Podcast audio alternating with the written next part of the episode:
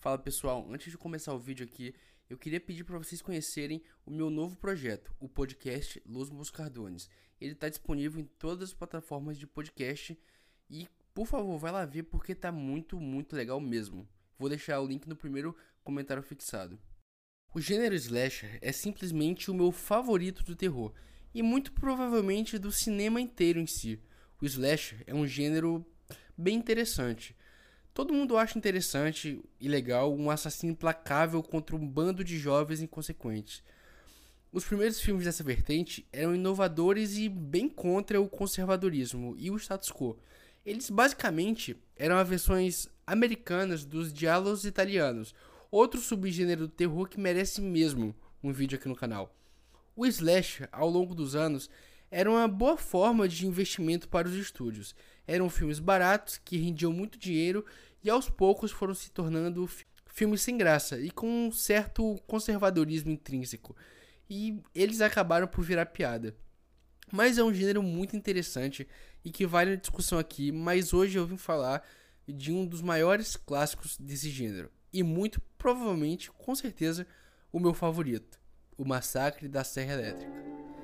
Em 1974, um jovem iniciante diretor de cinema queria chocar o mundo em meio à guerra do Vietnã, escândalos políticos e movimentos sociais extremamente importantes, Toby Hooper lançou o estranho e envolvente O Massacre da Serra Elétrica, que iria abalar o status quo conservador dos Estados Unidos dos anos 70.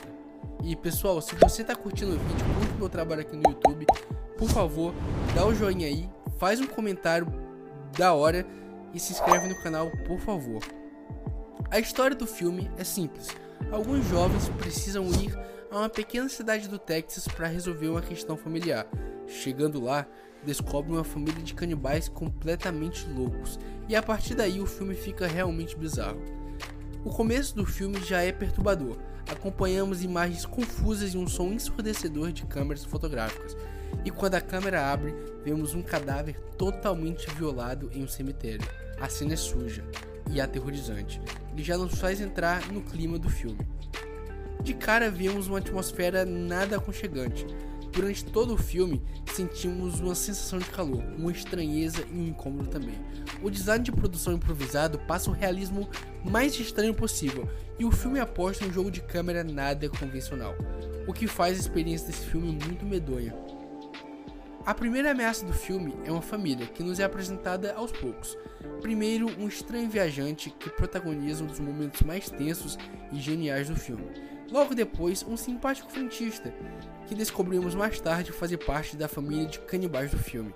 E no final, o gigante e imbatível Leatherface. No decorrer do filme, descobrimos que todos eles fazem parte da família Sawyer. O assassino desse filme é simplesmente genial, é uma figura conceitualmente muito interessante. Ele é basicamente uma pessoa com problemas mentais que, ao invés de ser tratada, foi criada em uma família sádica e nada comum.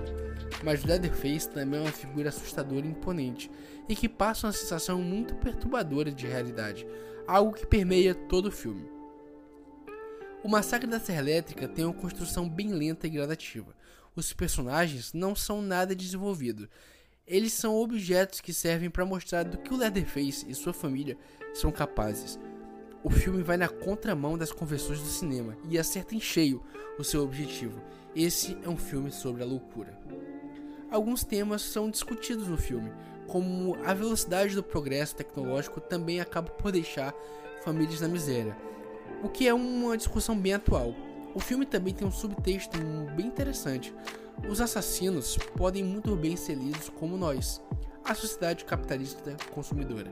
E os personagens que morrem no decorrer do filme são o gado, a carne, o subproduto da exploração animal.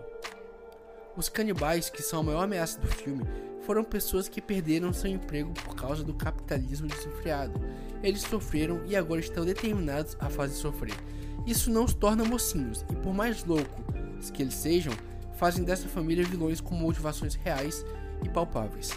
A família desse filme uma paródia da família tradicional americana, a família Margarina, mas é uma família margarina totalmente subvertida.